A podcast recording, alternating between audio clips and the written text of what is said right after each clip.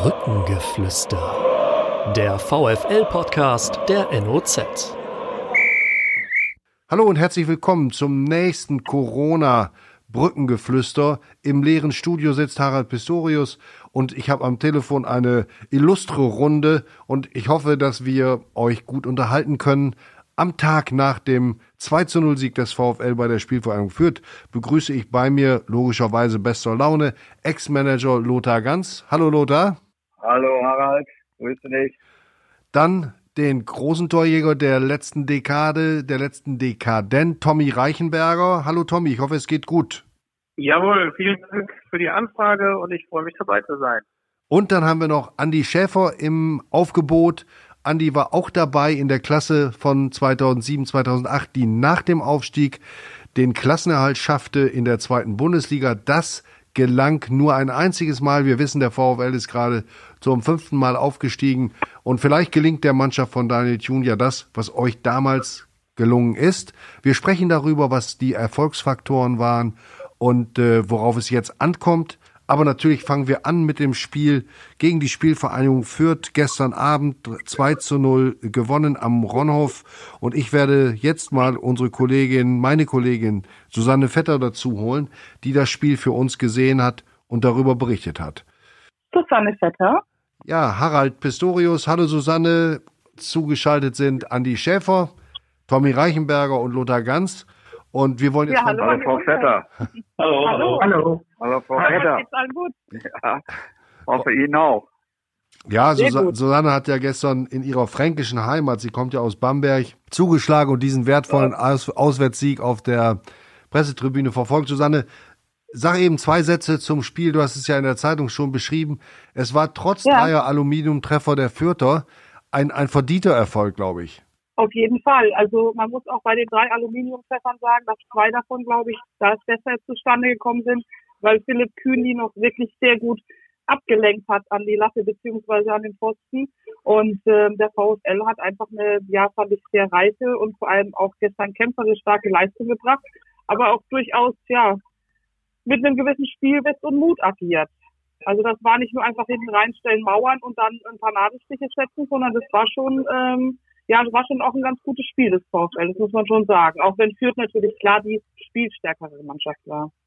Wir haben gesehen am Fernseher, dass der Torschütz David Blacher, der ja beim VfL eigentlich immer spielt, wenn er fit ist, ähm, ja. ausgewechselt werden musste. Außerdem gab es ja, ja einige Umstellungen. Ähm, Boris Trapp musste auch raus. Und äh, die Umstellung, ja. die waren ja markant. Van Aken, Just van Aken war nicht dabei. Was davon hatte sportliche Gründe? Äh, was sind Verletzungen und wie, was hat, weißt du schon, was David Blacher äh, für eine Verletzung ja. davon getragen hat? Ne, man weiß es nicht, also ich weiß es nicht ganz genau. Ich habe gestern Abend gleich nochmal nachgefragt. Er ist ja mit dem Eisbeutel dann ähm, am Fuß vom Feld, also beziehungsweise auf der Bank gesessen in der zweiten Halbzeit nach seiner Auswechslung ähm, ist da runtergerumpelt. Er hat wohl einen Schlag auf den Fuß gekriegt. Ähm, die erste Diagnose lautete so, ja, könnte eine Prellung sein, aber wir müssen einfach mal gucken. Das ist ja klar, da muss man dann am nächsten Tag schauen, ähm, äh, was sich da tatsächlich dahinter verbirgt. Ähnlich ist es auch noch bei Just van Aken, der war nicht in der ähm, Startelf gestanden wie zuletzt und auch nicht im Kader. Der hat sich im Abschlusstraining verletzt, das äh, ist auch bestätigt mittlerweile er hat was am Bandapparat, so heißt es, aber auch da ist es so, da muss man dann genau gucken, ähm, ist es ja eine Dehnung, ein Anriss, ein Riss, ähm, das äh, ja dauert einfach noch, da werde ich heute dranbleiben und äh, werde dann noch was nachliefern. Und bei Moritz Trapp ähm, scheint keine Verletzung zu sein, aber da muss man ja auch sagen, er war lange raus, hat jetzt am Wochenende gespielt.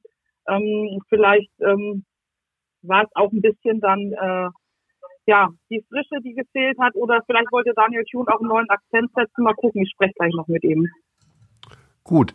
In die Runde die Frage, habt ihr an unsere Korrespondentin aus Fürth noch eine Frage? Wollt ihr noch was wissen, was gestern für euch unbeantwortet geblieben ist? Nee, aus meiner Sicht nicht. Ich sehe das genauso, wie sie das analysiert hat. Äh, ich denke auch, dass der VfL auch äh, verdient gewonnen hat, auch wenn Spielanteile bei Fürth waren, aber so wie sie agiert haben und äh, wie sie das Spiel nachher auch mitbestimmt haben, also war das ein großartiger, verdienter Sieg. Also habe ich das auch gesehen. Ähm, ich fand den VfL einfach viel griffiger gestern. Ähm, ja. gerade offensiv auch im Gegensatz zum letzten Spiel ein bisschen zielstrebiger. Und ja. daher fand ich auch, dass durchaus ein verdienter Sieg war gestern. Andi Schäfer, prima. Tommy, bei dir, du, was hast du denn geguckt, an die BVB Bayern oder den VfL? Jetzt sei mal bitte ehrlich. ich habe draußen gegrillt. Ach so. Äh, was war das? nee, ich habe in der Tat ähm, noch Streit zu Hause bekommen mit meinen Kindern, weil die ganz gerne Bayern gucken wollten. Ähm, das habe ich aber dann irgendwie gedeichselt bekommen. Ich habe natürlich den VfL gesehen und habe auch eine Mannschaft gesehen, die mich äh, die, ja, über, nicht überrascht hat, aber äh, überzeugt hat. Und zwar äh, aus dem Grund, weil sie nach, diese, nach dieser langen Durststrecke äh, dann auch noch inführt bei einer Mannschaft, die irgendwie sich dieses Jahr auch ganz gut eigentlich, ja, ich hätte fast gesagt durchmogelt, aber eigentlich auch ganz gut spielt. Äh, nicht wie ein Absteiger oder ein potenzieller Absteiger ähm, aufgetreten ist, sondern wie eine, wie eine Mannschaft, die das wirklich wieder souverän im Griff hatte. Und äh, ich glaube, man muss sich nicht entschuldigen, wenn man da einfach verdient gestern gewonnen hat. Ich fand das, fand das wirklich überzeugend und sollte Mut geben für die nächsten Wochen. Prima. Ähm ich, finde, ich finde auch, wir hatten ja eine, eine, in der ersten Phase der Liga hatten wir ja äh, gute Ergebnisse erzielt. Aber ich finde, jetzt fehlten die Ergebnisse. Aber fußballerisch haben wir besser gespielt als in den ersten Spielen. Auch gegen Hannover und gestern gegen Fürth. Wir haben das Spiel äh, offen gehalten und spieltechnisch und also taktisch fand ich das alles äh, äh, super. Hm. Das war, das war wirklich gut. Man muss allerdings, oder man muss auch sagen, was ich gestern im Stadion gesehen habe, war auch eine Mannschaft, äh, die mich schon an Teilen an die Hinrundenmannschaft erinnert hat.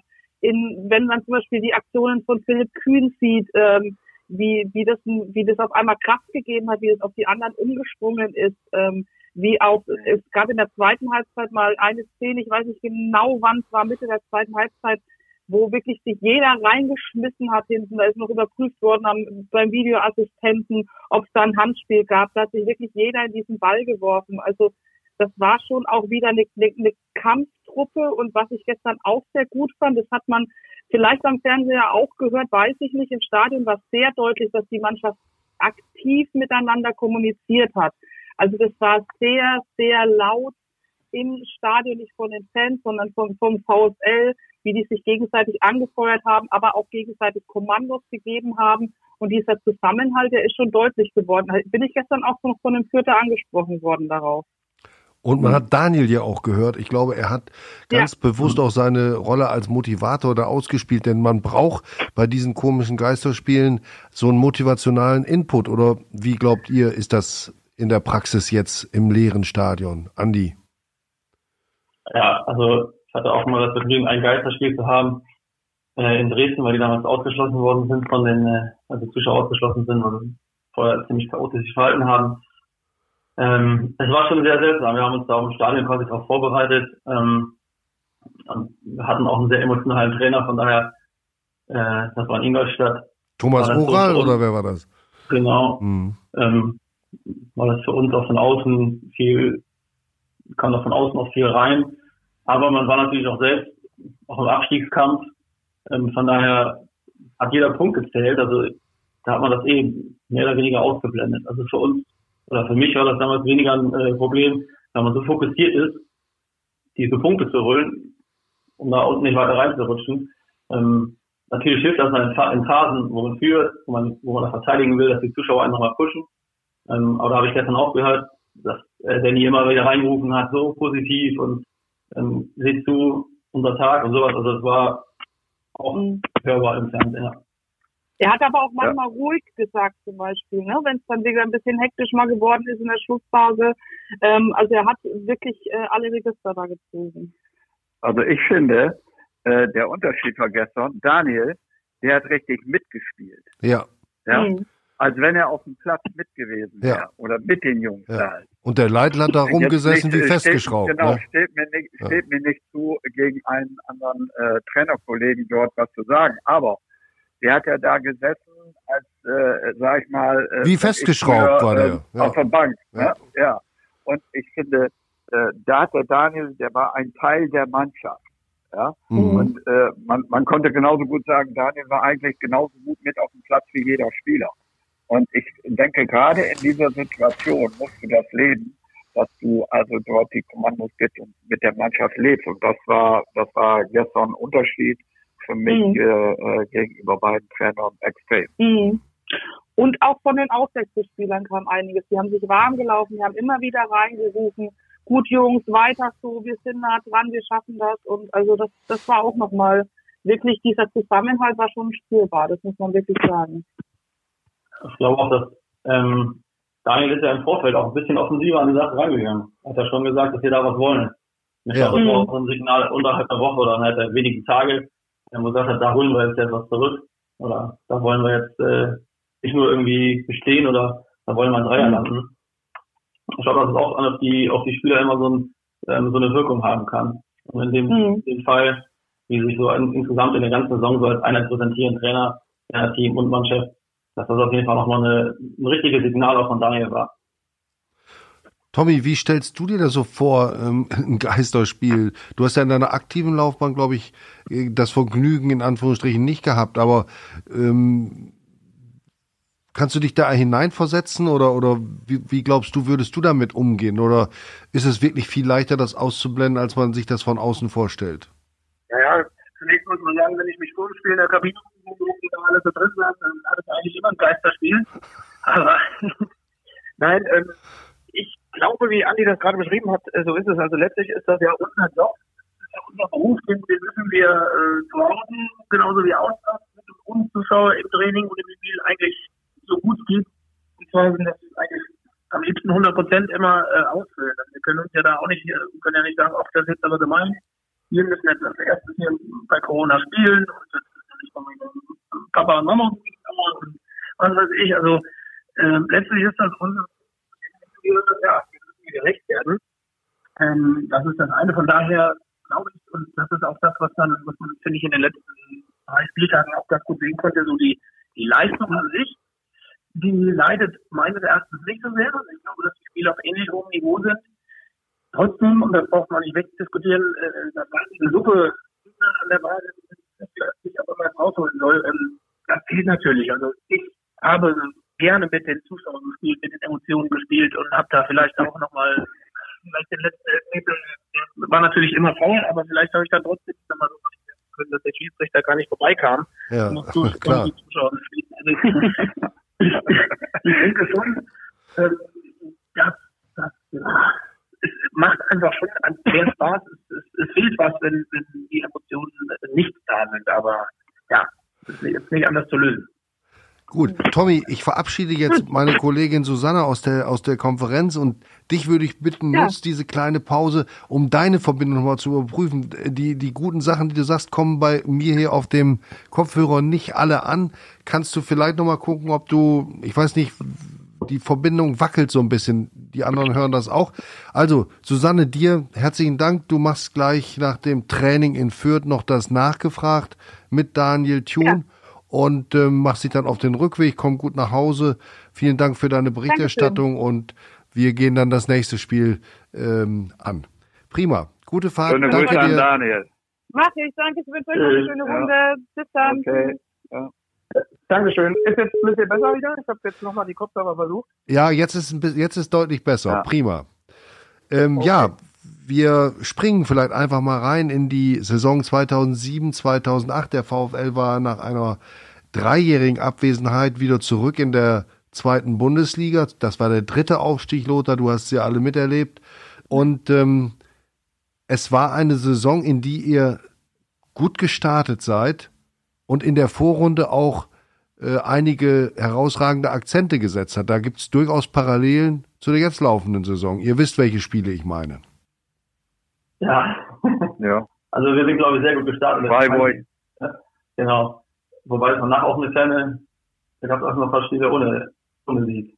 Ja. Also so ganz rund lief die, lief die Hinrunde ja leider auch nicht. Aber wir haben diese längere Durchstrecke, so äh, fünf, sechs Spiele, äh, die haben wir halt nicht gespielt, weil wir immer wieder mal einen Akzent setzen konnten. Ja. Genau. Also die herausragenden also, Spiele, Tommy, dein, ja, du hast ja eine, eine Endphase gehabt mit, mit äh, 1860 äh, und Offenbach, das waren die beiden letzten Spiele vor der Winterpause. 1860 am 9. Dezember 3-0. Vielleicht der Höhepunkt der Saison, oder? Tommy? Ähm, das war auf jeden Fall ein extrem spannendes Spiel. Ich glaube, da waren wir alle alle sehr, sehr griffig. Ich habe mich äh, gerade letztens nochmal um die Mannschaftsaufstellung gekümmert und habe gesehen, wer da bei 60 alles drauf stand. Ähm, das, da können wir uns schon ein Stück weit auf die Schulter klopfen, dass wir da wirklich äh, solche Leistungen abrufen konnten. Und ähm, ja, von daher war es wahrscheinlich in der Quintessenz auch nicht ganz äh, unverdient, am Ende in der Liga bleiben zu dürfen. Vor allen Dingen, Vor allen Dingen haben wir vorhin eine, Rutsche, eine schöne Rutsche bekommen vorher noch, ne, in Fürth. In Fürth, wobei das auch kein ja. schlechtes Spiel war. Ich erinnere mich 3-6. Nee. Aber ähm, ihr habt auch da, ja. glaube ich, auch da sehe ich eine gewisse Parallele Trainer war Pele Wollitz, der ja auch mit euch nicht den Klassenerhalt ermauern wollte. Der hatte ja nun mal den Ehrgeiz, auch mit fußballerischen Mitteln sich durchzusetzen. Das hat natürlich dazu geführt, dass er manchmal ganz äh, gut auswärts äh, Lehrgeld gezahlt hat. In Kaiserslautern 0 zu 3 äh, oder, oder auch in Mainz 1 zu 4, wobei das nie Spiele waren, bei denen ihr desolat wart. Könnt ihr euch erinnern? Stimmt das so, wie ich das in Erinnerung habe, Lothar? Ja, klar, stimmt das. Ich meine, äh, man darf auch nicht vergessen, man spricht dies Jahr von einer starken Liga, was auch zweifellos ist, aber die war zu diesem Zeitpunkt auch. Wir hatten mit Gladbach, Köln, Freiburg, äh, Hoffenheim, Hoffenheim die ja damals da. mhm. mit uns aufgestiegen sind, ne, die ja, ja, damals schon eine Bundesligamannschaft hatten. Ne? Ja. Und äh, das war also schon eine starke Liga. Und äh, da gab es schon einige Parallelen. Ne? Ja. Natürlich hatten wir, unser Vorteil war, jetzt ist ja kein, kein Schnulzen, dass wir in der Liga natürlich auch einen Torjäger hatten mit Tommy. Ne, das muss man einfach sagen. Tommy hat 16 Tore geschossen. Ja. ja? Und äh, ich weiß, Scorerpunkte kann ich nicht nennen. Äh, was ich glaube, viel aufgelegt hat er sicherlich nicht. Wahrscheinlich auch nochmal fünf oder so, aber er war vorne mit, vorne mit in der Spitze dran. Und das, das ist natürlich nachher auch total immer super, dass so ein Mann dann auch braucht, der die entscheidenden Dinge auch macht. Ja. Also und zum, zum Trainer gesehen, ja. wir können da über Pele äh, denken oder so, wie man sprechen, wie man will. Aber zu diesem damaligen Zeitpunkt, er war jung, er, er konnte die Mannschaft begeistern. Ja, und äh, ich hatte immer das Gefühl bei den Besprechungen, irgendwann kippt er mir da mal weg. Ich kann mich mal erinnern, äh, ich weiß nicht, wisst ihr auch noch, als wir bei 60 München in dem großen Stadion gespielt haben, die Besprechung, da ist der von null auf den Tisch gesprungen. Ja, und die, die Halsadern, die kamen schon so weit raus. Aber wenn die Mannschaft dann raus war, dann haben wir das zusammen nochmal besprochen und dann hat er zu mir gesagt, und Lothar, wie war ich? Ne? Ich sage, ja, super. Also man musste das auch anerkennen, dass er auch eine Mannschaft so äh, motivieren konnte, ja, und dass man als ehemaliger Fußballer und das Alter schon hatte, dass man damals gedacht hat, Mensch, wäre ich auch noch mal so jung und könnte da noch mal mitspielen. Ja. ja? ja. Und diese Komponenten, die kamen alle dort zusammen. Ja. Und, äh, in, in, gesagt, man darf in der in der schweren Liga damals äh, äh, gab es, äh, äh, glaube ich, vier Absteiger hatten wir. Ne? Ja. Ja, ja, das waren ja. vier Absteiger, klar. Vier, vier blanke vier Absteiger. Absteiger. Ne? Ja. Genau, und wir hatten 40 Punkte und mit einem Sieg mehr ja, wären wir im gesicherten Mittelfeld gewesen. Aber trotzdem, ne, bei 38 Punkten wärst du unten weg gewesen. Also ja. wie eng diese Geschichte auch war. Ne? Das haben die Jungs sicher gut gemacht. Ich will noch mal bei der Vorrunde bleiben. Könnt ihr euch denn noch äh, erinnern, was so, was an dieser Vorrunde von den Arbeitsbedingungen her so außergewöhnlich war? Die Nordkurve hat gefehlt. Ja. Das war in der Rückrunde. Ja, wir, das war, ja, wir haben ja, so eine Rückrunde. Okay. Ja, stimmt. Ja, wir haben, okay. Den Umbau haben wir in der Rückrunde gemacht und hatten da aber auch nur eine Kapazität, glaube ich, von 12.000 Zuschauern. Ne? Ja. Und da muss ich auch sagen, da hat damals, äh, was jetzt in den Bundesliga-Stadien, Bundesliga-Stadien ist, das Helmut Kemme damals schon äh, gut gemacht. So äh, die Nordtribüne mit äh, eine, eine Wand mit A Zuschauern. Ja. Äh, äh Verkleidet, ja. Ne? Ja, ja. Ja, war schon nicht schlecht. Ich meine aber was anderes. In der Vorrunde, der Trainer war die halbe Zeit ja nicht da. Ach so. Ja. Das hat geklappt. Der, genau.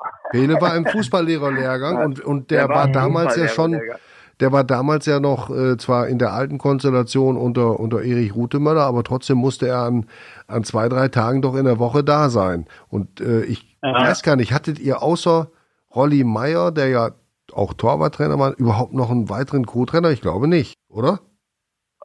Boah, ich so gefragt. Aber ich fand die Situation nicht ganz so schwierig, weil er hat aus, aus diesem Lehrgang so viel mitgenommen und war immer so hoch, also war immer sowieso immer hoch motiviert, aber dann kam er immer mit so viel Input, was er uns dann noch mal mitgeben wollte. Also es war kein großer Nachteil, fand ich.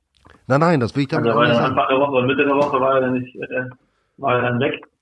Aber ich habe auch noch so in Erinnerung, dass er immer, dass wir alle davon ein bisschen profitiert haben, äh, dass er da war und so viele gute Sachen mitgenommen hat. Ich habe ihn auch aus der Saison, äh, ich glaube, es war seine beste Saison, als er war hochmotiviert, er hat gebrannt für seinen Job, er hat sich voll auf die Mannschaft eingelassen, er hat auch durch diesen Lehrgang keine Substanz verloren und er hatte natürlich in dir, Lothar, einen, einen Mann und in Rolf Meyer, mit denen er, den er zu 100 Prozent vertraute. Und äh, von daher kann ich mich auch nicht erinnern, dass es in der Saison eine längere Phase gab, in der eine negative Grundstimmung, so eine typische Krisenstimmung herrschte, obwohl ihr immer vor allen Dingen dann nach der Winterpause in der Nähe der Abstiegszone wart. Aber ich glaube, ihr habt nie auf dem Abstiegsplatz gestanden, oder? Nein, wir haben nie auf dem Abstiegsplatz mhm. gestanden und äh, wie gesagt, das bedingt natürlich auch, äh, wenn du bei vier Absteigern, ne, da musst du schon, dass du nicht in der Nähe kommst, da musst du schon ganz sicher sein, wie damals äh, Köln, Gladbach oder Freiburg. Da, äh, vier, fünf Punkte, wenn du davon bist, bist du immer noch äh, in der Nähe dran. Mhm. Ja? Und äh, deswegen, also war das schon, das war eine hervorragende, hervorragende Leistung. Und bei Pele sind wir alle, man muss halt eben gut mit Pele umgehen können. Ja? Man muss eben die Sachen lassen und unter vier Augen konnte man immer gut mit ihm sprechen, dann war auch mal einsichtig. Ne? Und äh, ja, und der Vorteil war natürlich auch, wir sprechen ja mit Tommy gerade hier, der ihn kannte, mit, mit äh, Alex Nuri, ja, äh, waren ja auch viele, die ihn schon im Vorfeld auch kannten. Ne? Mhm. Die auch wussten, mit ihm auch gut umzugehen. Das ja, passt da. Jahr mit ihm, ne? Bitte? Also für viele war es ja schon das vierte Jahr mit ihm zusammen. Ja. Also ja. Mich ja auch, Tommy kam ja auch damals dann äh, ja. mit ihm, das mit ihm zusammen dazu. Alex und äh, Markus Feldhoff. Markus Feldhoff, ja.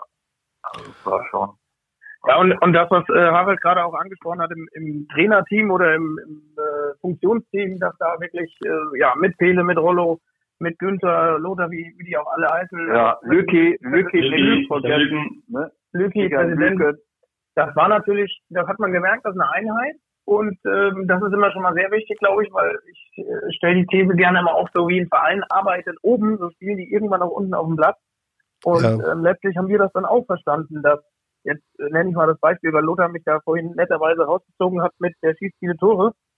Ich hätte den nicht machen können, wenn ich nicht links einen Ruben Hennings und rechts einen Mano gehabt hätte, die, ja. die auch alle beide eigentlich Ansprüche auf, auf Torjägerkanonen und so hätten stellen können. Sieht man bei Ruben ja jetzt in der Bundesliga, dass der durchaus ja. was kann. Hat aber damals gesagt, komm, da steht der kleine Knubbel da vorne, dann muss ich halt für den mitlaufen und dann haue ich ihm die Dinger aufs Knie. Ja. Und das ist dann auch wirklich eine, eine ja, wahrscheinlich sogar mehr als 50 Prozent, ähm, was so eine Mannschaftsleistung ausmacht. Also ich alleine, jo, toll, Reichenberger, aber ich hätte wahrscheinlich alleine ein Tor gemacht. Aber, aber sag mal, entschuldige Tommy, ja, war, ja Nico Former auch noch. Ne? War denn? Ja, richtig. Aber, ja. aber in der Saison war doch. Ja, war schon gute Offensive. Aber in der Saison war doch Ruven Hennings nicht da. Doch. Ich doch. meine doch. Doch. Ja. Den hatte ich ausgeliehen äh, vom, äh, vom HSV. Der war in der Saison da. 30 Spiele gemacht. Ja. Der hatte, Ruben Hennings war schon da. Und den hatte ich ihn noch mal das zweite Mal geholt, da aber von St. Pauli. Der hat ihn damals äh, von Bayersdorfer, wir hatten einen guten Kontakt, Bayersdorfer und ich, und dann äh, hatten wir äh, Ruben Hennings äh, ausgeliehen. Richtig, stimmt. Der war schon da. Ja, ja. Wir hätten, wir hätten damals sogar noch Sidney Sam haben können, aber er hat gesagt, Peter, ja, wir, will wir, wir, wollten ja auch nicht aufsteigen, wir wollten einfach nur drin Genau, ich habe gesagt, lass uns mal, Schuster bleibt mal weiter einleiten.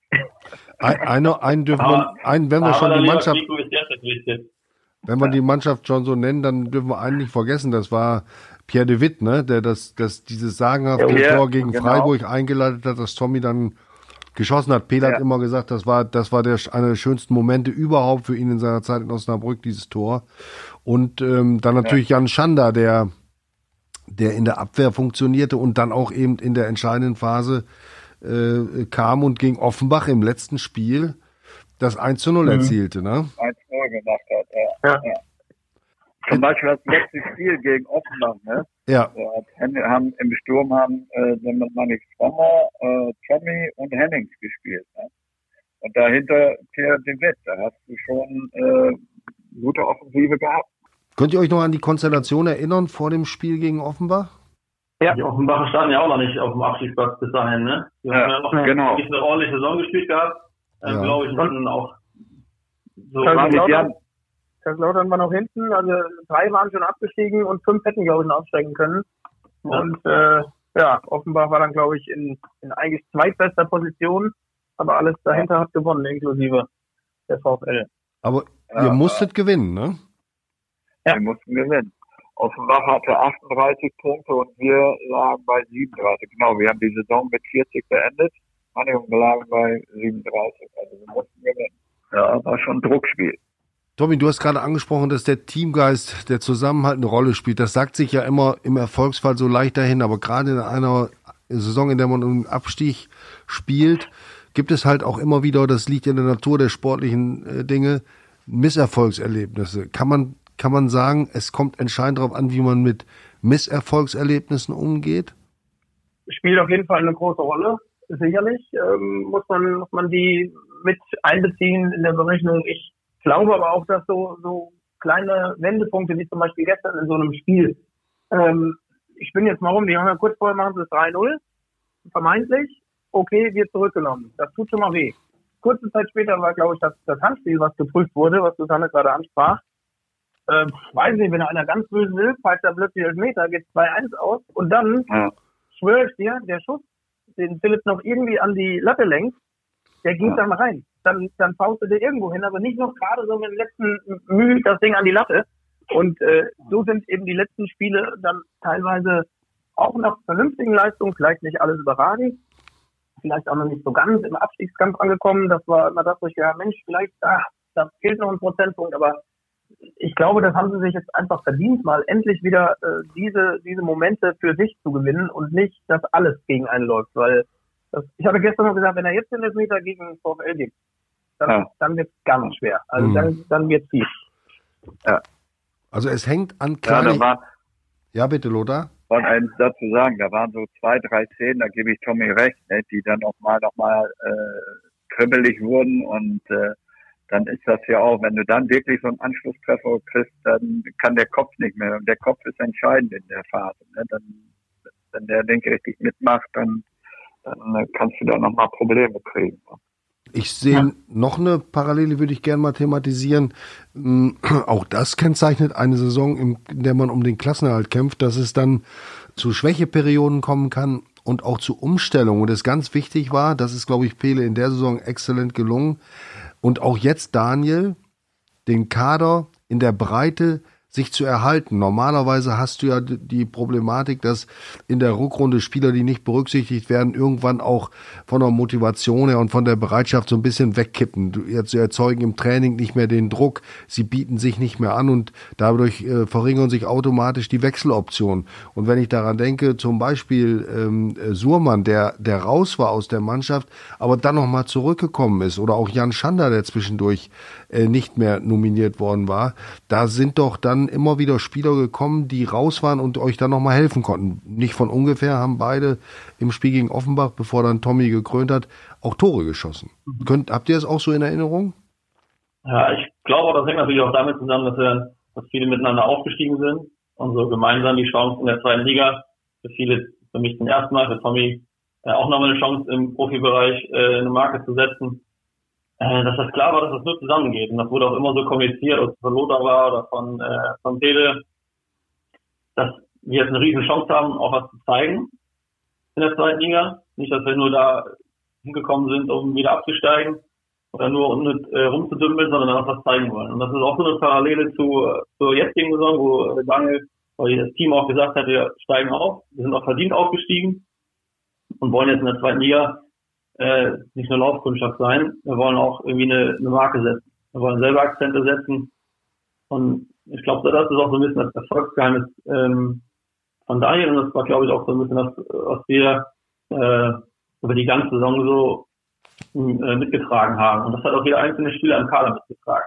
Und da waren auch so diese Wechsel, ja, durchaus auch oft äh, notwendig, weil die Konzentration über 34 Spiele in der zweiten Liga hochzuhalten in der Form ähm, auch nicht äh, auch nicht so einfach war, weil wir auch wie gesagt die, die, äh, Rückschläge auch immer wieder hatten. Ähm, aber dann sind immer wieder andere Spieler aufgetaucht, die eine, einen Akzent setzen konnten und die Mannschaft wieder mitgerissen haben. Also vorneweg natürlich Tommy mit seinen Toren, aber es waren auch viele andere, die in wichtigen Momenten einfach funktioniert haben. Ich habe gestern mit ja. äh, Jan Schander telefoniert, äh, der heute leider nicht jetzt hier in diesem äh, Talk dabei sein kann. Ich spiele mal eben ein, äh, was er gesagt hat über dieses Spiel und über äh, die Saison. So, ich spreche mit einem der Männer, die dafür gesorgt haben, dass der VfL in der Saison 2007, 2008 den Klassenerhalt schaffte. Jan Schander, Abwehrchef und äh, im letzten Spiel der Saison ein, der Schütze eines ganz wichtigen Tores, Jan. Vielleicht das wichtigste Tor deiner Karriere?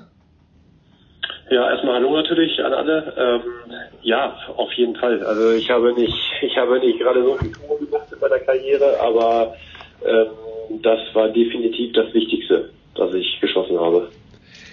Es war das, das Führungstor beim 3 0 gegen Kickers Offenbach, das entscheidende Spiel. Ein Unentschieden hätte euch gereicht, aber ihr habt 3-0 gewonnen. Damit war der Klassenerhalt perfekt.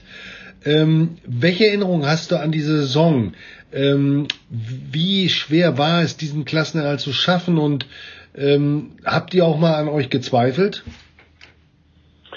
Ja, natürlich. Also es gab immer mal äh, Höhen und Tiefen in der Saison, was aber auch natürlich nicht ausbleibt. Ne? Das ist, war ganz klar. Ähm, ja klar, wir hatten das Ziel war absolut Klassenerhalt. Es hatte bisher noch noch keine äh, Osnabrücker Truppe geschafft, ähm, halt direkt nach dem Aufstieg auch die Saison danach erfolgreich zu gestalten, halt in der Liga zu bleiben und das war natürlich unser unser äh, unser absolutes Ziel, das halt zu schaffen. Und wie gesagt, aber ähm, klar, es gab einige Höhen, gab aber auch wieder Tiefen. Und klar, die Situation hat sich äh, dann zum, zum Ende der Saison natürlich immerhin äh, zugespitzt. Ja.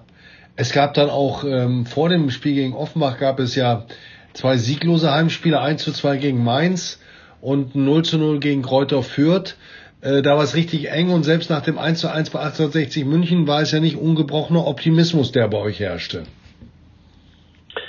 Ähm, natürlich nicht, klar. Das, die Situation, wie gesagt, sind immer, immer mehr Richtung Ab, Abstiegszone ähm, gerutscht. Und ähm, gut, aber wie gesagt, für uns gab es, wir haben auch immer intern gesagt, für uns gibt es nur ein Ziel, dass es drin bleibt, egal wie.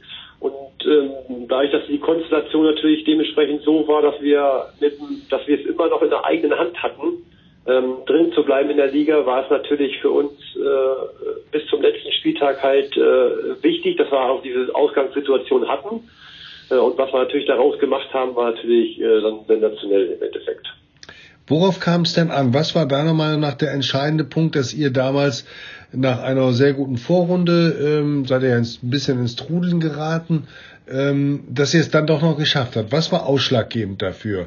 Die Klasse, die Nervenstärke oder der Zusammenhalt? Ja, ich, ich denke mal, wir sind schon sehr eng zusammengerückt. Ne? Das muss man, das muss man natürlich dann auch sagen in den, in den Spielen, ähm, wo wir dann wirklich, äh, wir haben dann auch, wir, haben dann letzt, wenn man weiß, okay, man muss am letzten Spieltag eigentlich gewinnen, äh, um, um sicher drin zu bleiben, um, äh, damit man nicht abhängig ist von irgendwelchen anderen Mannschaften, ist das natürlich schon, schon großer Druck. Aber ich glaube, ja, dass wir schon einen sehr guten Zusammenhalt hatten und dann eben, wie gesagt, im letzten Spiel auch die, die Nervenstärke hatten, ähm, weil das, wie gesagt, das Ergebnis, das 3-0 gegen Offenbach, das war, ja, es war ein super, Spiel von uns, ähm, was wir da, abgeliefert haben, äh, hoch konzentriert und es war hochverdient der Sieg. Mhm. Ihr habt nur drei, drei Heimspiele gewonnen in der Rückrunde. Hättest du das so gewusst? Also das war mir jetzt gar nicht mehr so bewusst, dass es nur, dass es nur drei waren. Ähm, klar. Äh, Kaiserslautern, Koblenz und Offenbach. Ja, das ist natürlich, äh, das ist natürlich, ist natürlich zu wenig. Ja. Ne? Wenn normalerweise bei, mit dem überragenden Publikum, was wir da an der Brücke hatten, ähm, was jetzt natürlich auch noch vorhanden ist, äh, muss man einfach sagen, ist das, ist das natürlich zu wenig. Ja? Aber ähm, wie gesagt, im Endeffekt Hat's gereicht, das, natürlich. Im Endeffekt hat's gereicht, genau. Und das, ähm, wie gesagt, das war im Endeffekt das Wichtigste. Du verfolgst ja den Weg des VfL Osnabrück. Du bist jetzt in deiner Heimat wieder in Wolfsburg, arbeitest bei VW, bist äh, im Fußball noch immer aktiv. Ähm, aber bist ab zu auch an der Bremer Brücke. In dieser Saison hast du, glaube ich, auch schon ein Spiel gesehen. Äh, was glaubst du, was ähm, muss diese Mannschaft beachten, wenn sie den Klassenerhalt schaffen will? Und ähm, kannst du vielleicht so einen kleinen Mutmacher auch noch rüberschicken? Ja, also natürlich als erstes verfolgen wir natürlich ähm, jeden Spieltag sind wir eigentlich mit dabei in dem Sinne, weil gut, der mein Kleiner, der wurde, der wurde in äh, Osnabrück geboren und deswegen ist natürlich da die Verbindung auch noch extrem dorthin. Ne? Mhm. Und äh, wie gesagt, wenn, wenn die Möglichkeit besteht, versuchen wir natürlich auch äh, ab und zu mal ein Heimspiel zu besuchen. Ähm, wie gesagt, haben noch einige einige Freunde äh, dort in der Umgebung, die man dann auch natürlich direkt mal besucht. Und äh, deswegen ist die Verbundenheit sehr, sehr groß und deswegen drücken wir natürlich auch die Daumen, dass ähm, ähm, dass Osnabrück dieses Jahr wieder drin bleibt und äh, den, wie gesagt, den Klassenhalt schafft. Ja.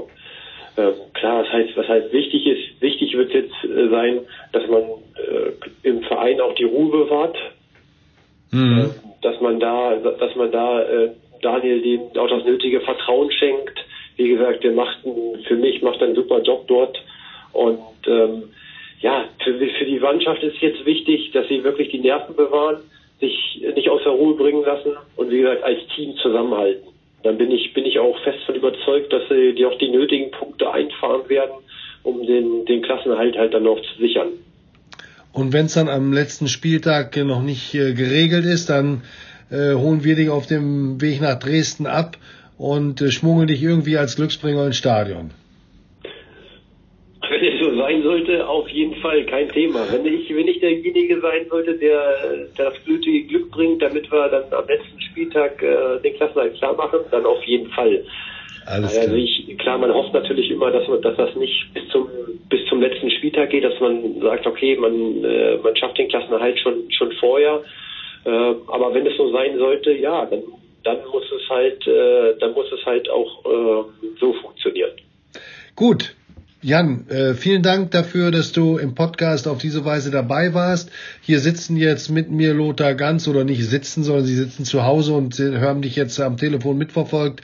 Lothar Ganz, Tommy Reichenberger ähm, und Andy Schäfer, deine Mitspieler aus der Saison. Wir werden noch ein bisschen weiter diskutieren, werden das aufgreifen, was du gesagt hast. Dir und deiner Familie alles Gute. Äh, nett dich gehört zu haben. Ich hoffe, wir sehen uns bald wieder. Toi, toi, toi, bleib gesund.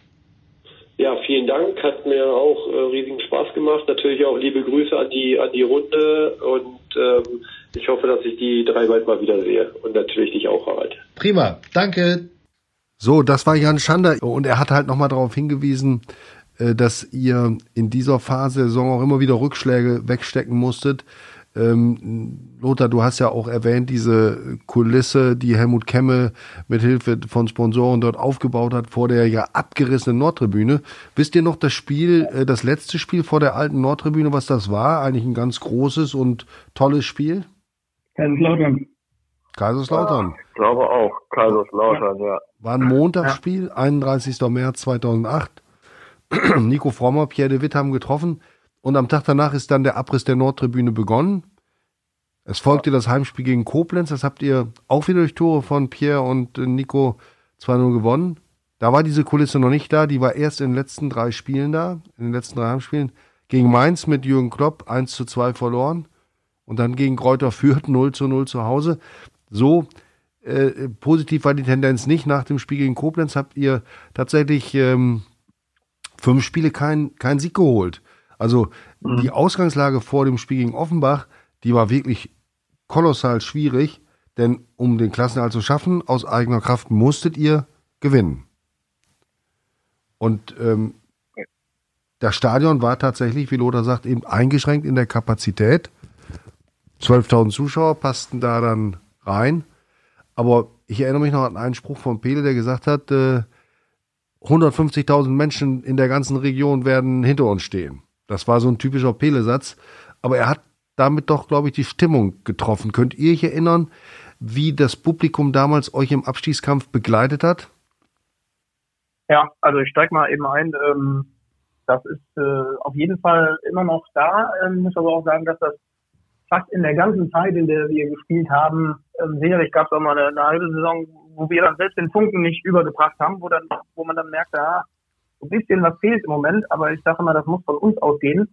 Wenn, wenn wir äh, performen, dann steht ganz Osnabrück und Umland steht äh, hinter dem VfL, steht hinter uns. Und dann ist das auch okay, wenn wir ein, zwei Mal nicht, nicht funktionieren, aber muss dann halt auch irgendwann wieder der Hebel umgelegt werden. Und das ist uns eigentlich immer gelungen. Und von daher, ich habe das eigentlich in, der ganz, in den ganzen Jahren sehr genossen, dass die Menschen so hinter uns gestanden sind. Speziell in diesen Situationen, in diesen Spielen.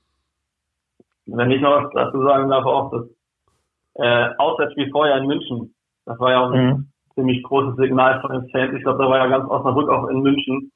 Ähm, ich weiß noch, dass viele mir jetzt noch davon, davon erzählen, die damals im englischen Garten saßen und die, und da der englische Garten sehr lila weiß gewesen.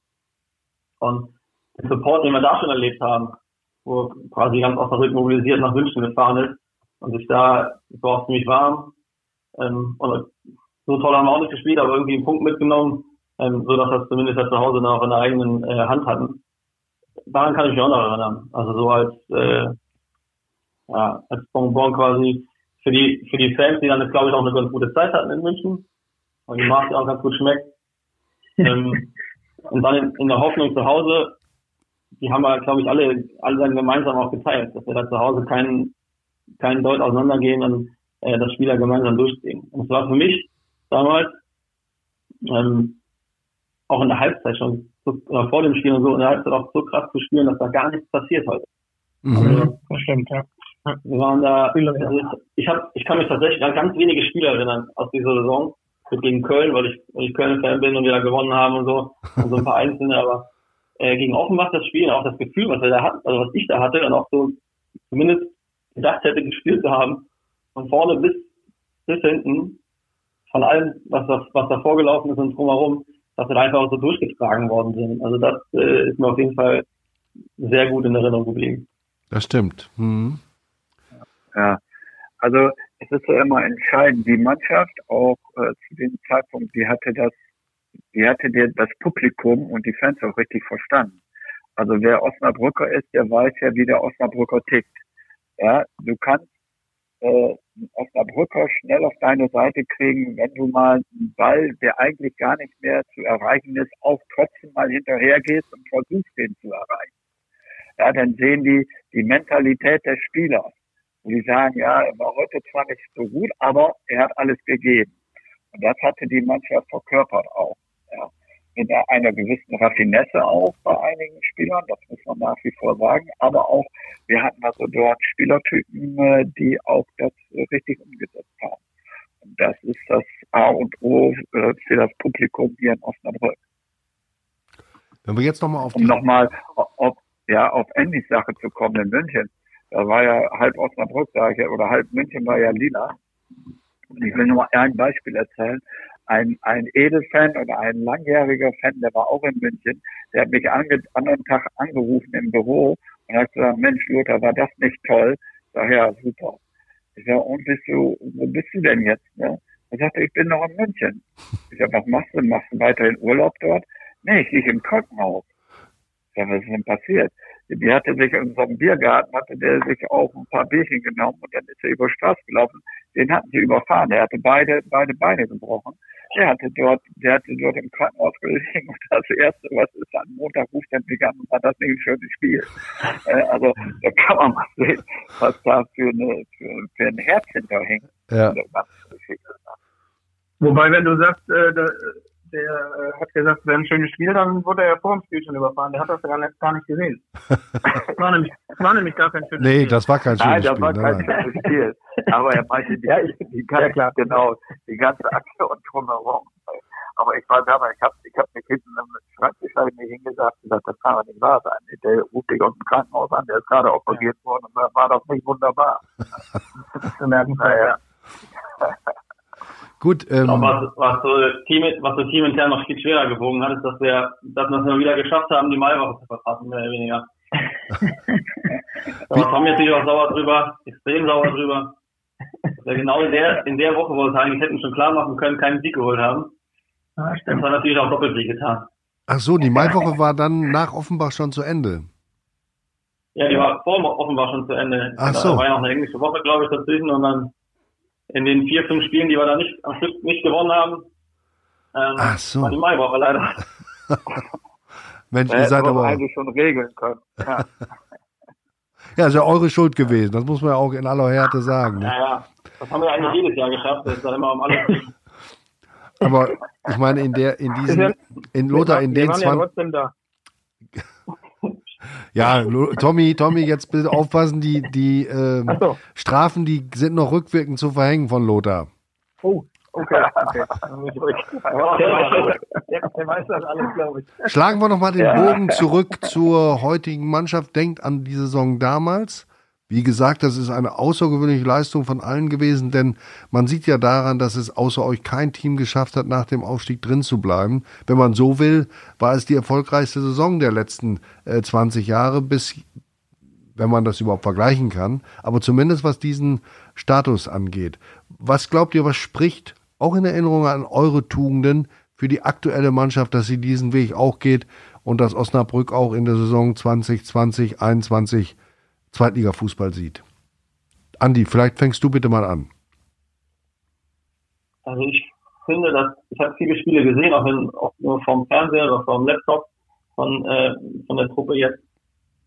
Und für mich hat es eigentlich kaum Zweifel gegeben, dass sie in den Spielen nicht mithalten. Und auch die Körpersprache hat für mich immer so gestimmt, dass es irgendwie für mich keinen Zweifel gibt, dass die Liga halten. Das hatten wir, glaube ich, damals auch. Die Jungs glauben einfach fest dran, auch wenn es jetzt so eine lange Durststrecke gab ähm, habe ich da irgendwie keine Bedenken, weil für mich in allen Spielen eigentlich die Körpersprache sehr gut war. Bis auf die letzten zehn Minuten jetzt gegen Hannover, das war, da kam für mich ein bisschen zu wenig Gegenwehr, aber ansonsten fand ich das, was die Jungs gezeigt haben, an Geschlossenheit, an äh, Teamgeist auf dem Platz und an äh, vor allem an Körpersprache, und die ist, glaube ich, super wichtig, gerade in so einer Phase jetzt, ähm, dass ich jetzt keine großen Bedenken habe, dass die nötigen Punkte auch eingefangen werden.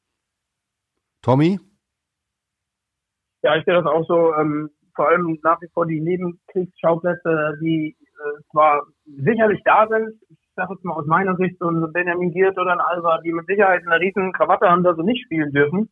Ähm, mhm. Aber trotzdem ka kanalisieren sie das zumindest insoweit, dass sie jetzt äh, den, den, das große Ganze nicht gefährden. Ich weiß jetzt nicht genau, was intern passiert, aber ich finde, man darf sich auch ab und zu wehren und sagen, Mensch, ich will da rein und will jetzt nicht nur Friede vor der Eierkuchen draußen sitzen, aber das muss halt alles in einem gewissen Maß sein. Und äh, genauso finde ich auch das, das Verhalten äh, überhaupt vom, vom Verein gut, auch nach einer Phase, da ist Daniel nie irgendwie in Frage gestellt worden, da wird in Ruhe weitergearbeitet, da wird nicht die Nerven verloren. Und das, das überträgt sich letztlich eben auf die Mannschaft. Deswegen spielt sie dann ihren Stiefel runter und der ist ja, wie wir gestern, aber auch gegen Hannover ganz lange gesehen haben, der ist ja nicht ganz so schlecht. Und von daher äh, habe ich eine ähnliche Haltung wie Andi auch und, und glaube einfach, dass die Jungs das schaffen werden. Lothar, du kannst immer nur vom, ja, vom, von, den, vom, von den Ausläufern des Schinkelbergs hörst du, hörst du nur den Stadionsprecher und, und sitzt vorm Fernseher, was ganz ungewohnt für dich ist, denn du hast in den letzten 35 Jahren kaum ein Heimspiel verpasst vom VfL. Ja, genau, eins, wo ich im Krankenhaus lag. Aber gut, also die beiden da merkt man, das sind äh, fußballerfahrene Spieler, die, die haben das gut analysiert, das sehe ich genauso. Und ich sage es mal, es ist auch kein äh, Augenwischerei, wenn man immer spricht, wir haben einen guten Teamgeist. Die Mannschaft dort, die hat wirklich einen guten Teamgeist. Ich bin das eine oder andere Mal auch nochmal beim Trainingsplatz oder werde auch eingeladen zu Weihnachtsfeier oder, oder gewissen Feierlichkeiten dort und da merkt man das auch, dass da ein Zusammenhalt ist sicherlich, wenn der eine oder andere hat immer mal eine Krawatte, wenn man nicht spielt, das ist ganz normal.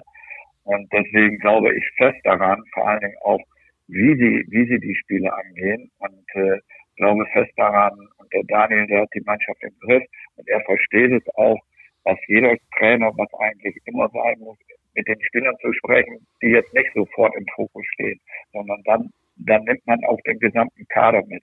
Und das macht Daniel hervorragend. Und deswegen glaube ich fest daran, äh, dass wir Freitag nochmal einen Sieg landen gegen Regensburg und dann wird das Ding schon laufen. Einverstanden. Machen wir so.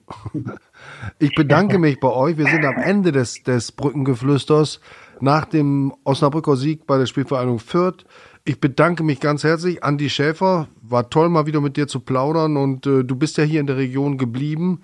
Bist du noch aktiv, außer bei den VfL Oldies? Spielst du noch Fußball? Bist ja noch jung. Ich denke, das hat, ich denke, das hat man auch in der Presse sicher mitbekommen, dass wir mit Spielverein 16 alte Herren den Kreispokal letztes Jahr gewonnen haben. Den dürfen wir dieses Jahr leider nicht verteidigen, wie es aussieht. Aber da bin ich noch aktiv, ja. Also voll fit ist er. und Tommy. Nein, also nur noch, nur noch, alt, nur noch alte Herren, wie das schon gesagt. Oder Ü32 ist der alte. Und Tommy, du? Für mehr bleibt auch keine Zeit. Ähm, Aber ich bedanke mich auch sehr, sehr herzlich für das äh, für nette Gespräch heute Nachmittag. Vielen Dank und bei Gelegenheit gerne wieder. Tommy, wie ist bei dir? Alles in Ordnung? Corona-technisch und fußballerisch? Ja. Ich wollte gerade sagen, wir meckern ja alle auf hohem Niveau. Äh, ich sag mal, wir haben, wir haben, uns geht's gut. Wir sind soweit gesund. Ich hoffe zumindest fast alle. Und ähm, das Wetter ist schön und irgendwann werden wir auch wieder ein bisschen erlöst und dann dürfen wir auch so ein Spiel wie am Freitag vielleicht wieder im Stadion genießen. Ich danke dir auch, dass ich dabei sein durfte, Harald. Hat wieder viel Spaß gemacht und war sehr inspirierend. Prima. Lothar, wir beide sind ja in letzter Zeit wieder öfter in Kontakt. Du bist ja fast so gestresst wie in aktiven Zeiten. Aber es macht immer Spaß mit dir und ich glaube, deine Erfahrungen und deine, deine Expertisen, die sind immer noch sehr gefragt und wertvoll. Ja, erstmal fand ich das auch sehr toll. Vor allen Dingen immer mal wieder die Stimmen zu hören von den Spielern, von den ehemaligen. Das eine oder andere Mal sehen wir uns ja mal wieder bei den Oldies äh, Hallenturnieren und freut mich immer wieder. Und mich wundert immer, gerade Tommy, der hat jetzt schon Idealgewicht und äh, Andi ist sowieso immer fit. Und wenn man die dann auch noch in der Halle sieht, dann weiß man auch, was man für Spieler geholt hat und dass die hier auch noch gepasst haben. Und deswegen freut es uns immer wieder. Und genauso wird es in diesem Jahr auch kommen, dass die Mannschaft, die jetzt da ist, dass die in Jahren aufwacht. Oder mit dir hoffentlich nochmal sprechen, Harald, und dann über den Klassenhalt, wie es damals geschafft haben. Prima. Und ich bedanke mich auch, Harald, bei dir, bei, dem, bei der Einladung und natürlich mit den Jungs. Prima, das war Brückengeflüster nach dem Spiel in Fürth. Ich bedanke mich auch bei allen, wünsche weiterhin viel Spaß und drückt am Freitag vor dem Fernseher oder dem Live-Ticker oder dem VfL-Radio die Daumen für die Lila-Weißen. Es geht gegen Jan Regensburg, 18.30 Uhr. Ich bedanke mich bei euch allen. Habt einen schönen Tag, bleibt gesund. Tschüss. Danke. Danke, tschüss. Tschüss.